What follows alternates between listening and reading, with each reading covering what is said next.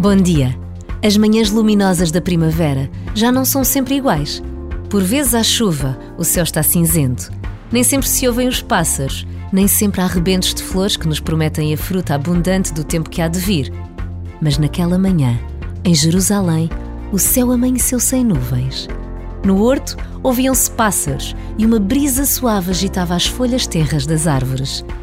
A pedra do túmulo estava rodada e sentia-se no ar o cheiro doce do nardo. Os panos de linhos estavam no chão, o lenço também. Jesus não estava ali. A ressurreição é a verdade daquele que é o Filho de Deus, e pelos campos tocam os sinos. Aleluia!